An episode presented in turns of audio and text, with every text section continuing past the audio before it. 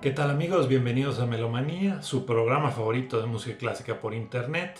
Yo soy Patricio López, aquí con un pequeño mini episodio dedicado al compositor japonés Takemitsu Toru en manos, y también es un programa, es un mini episodio doble porque es sobre Takemitsu Toru y también sobre Hélène Grimaud, esta notable pianista que a mí me gusta muchísimo y un disco de ella que se llama Water, Agua, eh, que es un disco dedicado a los océanos, a los ríos, a las gotas de lluvia y a la nieve, es decir, el agua en todas sus acepciones. Y lo que les voy a tocar a continuación es una pieza de Takemitsu Toru, interpretada por Helen Grimaud en este disco. A mí me gustan mucho los discos de Grimaud porque todos tienen como un concepto alrededor de ellos, no es, el, el programa es muy variado entonces, este disco como tiene música de Debussy, tiene música de, Takemitsu, tiene eh, música eh, compuesta contemporánea específicamente para ese disco. Y ella, como les cuento, tiene discos que son como de concepto.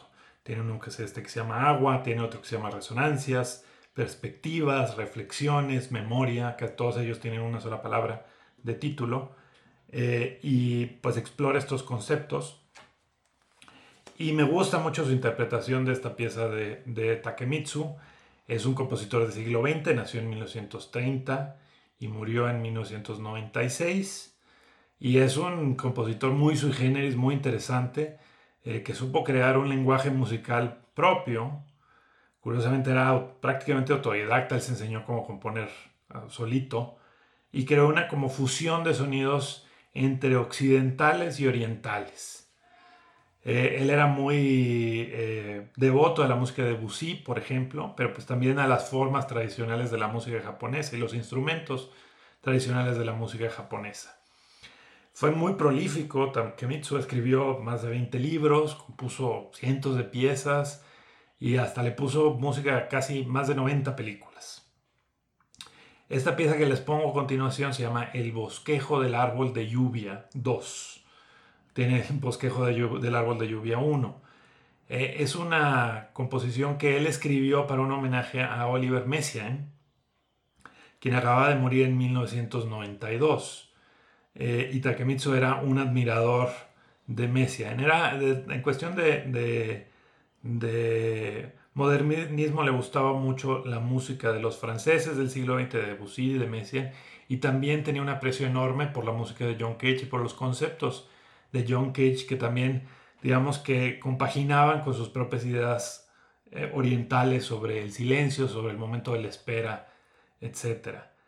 Eh, el nombre de, de, este del bosquejo del árbol de lluvia viene de una novela de Oe Kensaburo, sobre un árbol milagroso que absorbe la humedad en pequeñas hojas, sus pequeñas hojas, que también pues va otra vez con el, la idea del disco de Grimaud sobre el agua.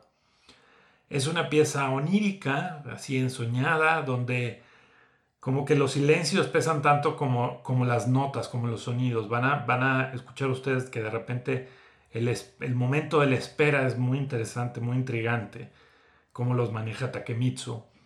Es también como una pieza que es dos cosas a la vez. Por un lado es una especie de trabajo de paisajismo. Nos imaginamos un paisaje eh, nublado donde los objetos se van apareciendo en la niebla, pero también es como, una, eh, es como una meditación, como un lento viaje por un río de pensamiento.